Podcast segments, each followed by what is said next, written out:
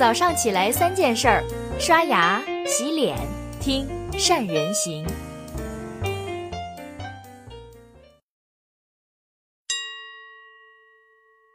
大家好，我是善人。各位，大家还能记得在五年之前那场轰动整个商界的十一赌局吗？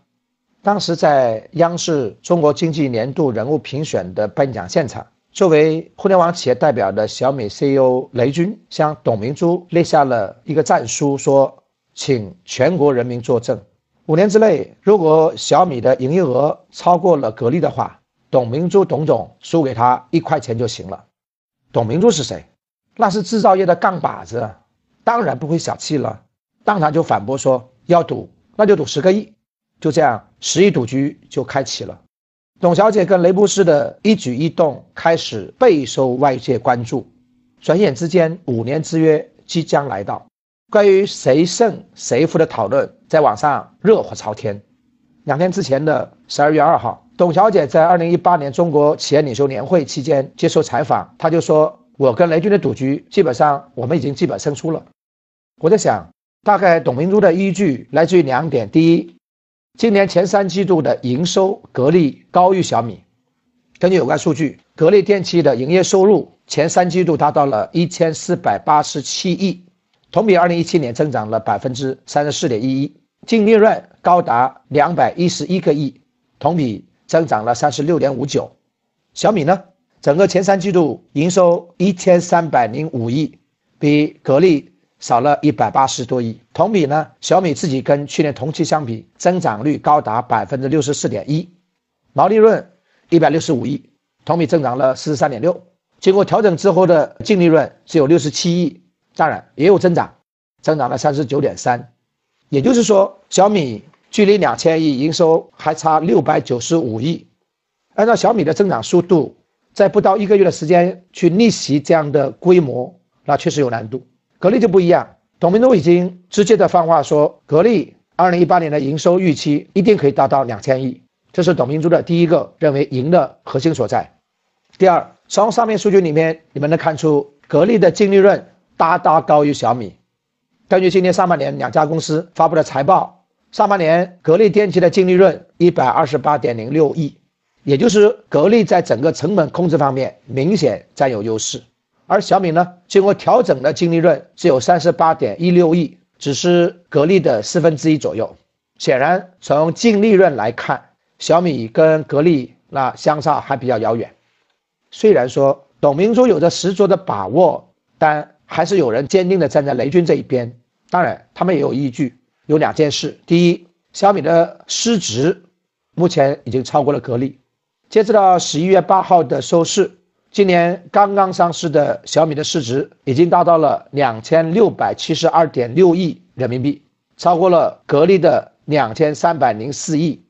规模超过了三百多亿。第二，小米的增长速度远远比格力要快。小米这五年的发展真的可谓励志。在当时二零一三年双方对赌的时候，小米的销售额只有可怜的两百六十五点八三亿，而格力呢？那个时候已经达到了一千二百亿，所以小米当时它的营收规模只有格力的百分之二十二，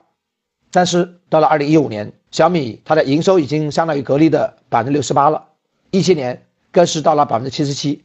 到今年年末，格力和小米的营收估计已经相差不太大，所以从增长速度的趋势来看，格力稳中有升，但小米后面的爆发速度更是惊人，可以说。超过格力那是自然而然，而且就在不远。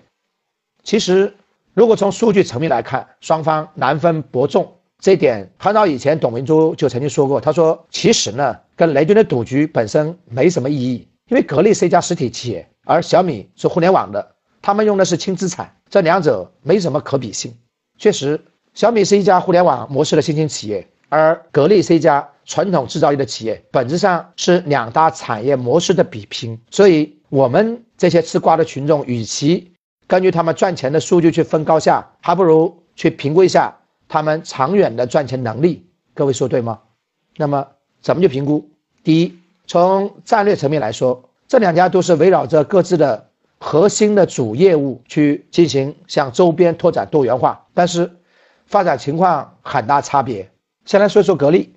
格力呢在开赌以来打的是全产业链，先后布局了高端装备、生活品类跟通讯设备各个板块，进入了手机、芯片等领域，更加试图通过智能装备这些产业向医疗、食品这些行业去扩张，但是一路走过来并不顺畅。一来呢是格力本身出生于传统的实体行业，业务结构太固定了，太稳定了，不冒进的风格在一定程度上阻碍了格力多元化的进展。第二呢，手机业务一直没见到起色。要知道，手机可不是一般的产品，它是最有潜力成为智能家居的控制中枢产品之一的。格力的手机业务的搁浅，意味着在整个全产业链当中少了一个特别重要的。连接更多产品的一个中枢产品。反过来看小米，同样他们也在发展整个生态链。虽然智能手机市场增长速度开始降速，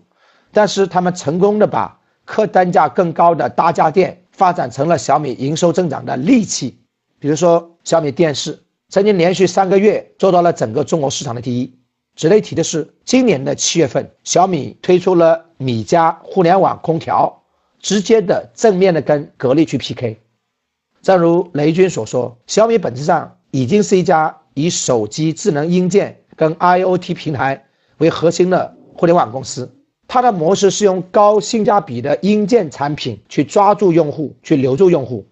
再从海量用户当中获得互联网的服务收入。所以，我们能看到的整体营收，小米是趋于多元化的。就拿二零一八年的第一季度的数据来看，手机销售收入占了小米总营收的百分之六十七点五，而 IoT 跟生活消费品的销售收入占比二十二点七。另外，互联网的业务收入七十二个亿，占比了百分之九。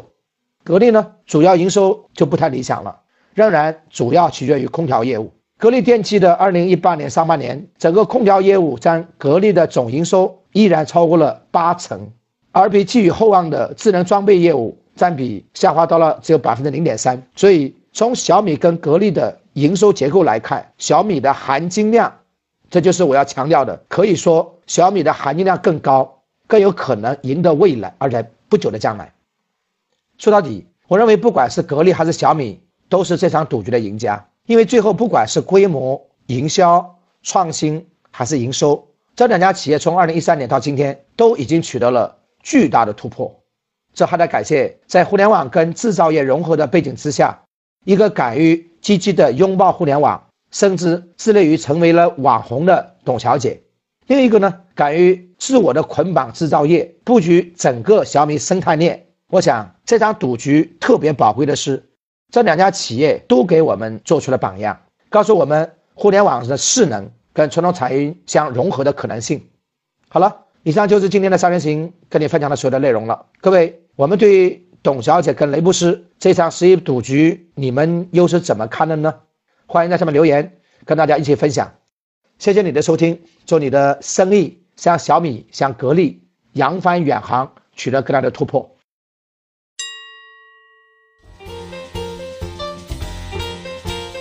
关注善人行微信公众号，每天早上六点三十分，咱们不听。不散。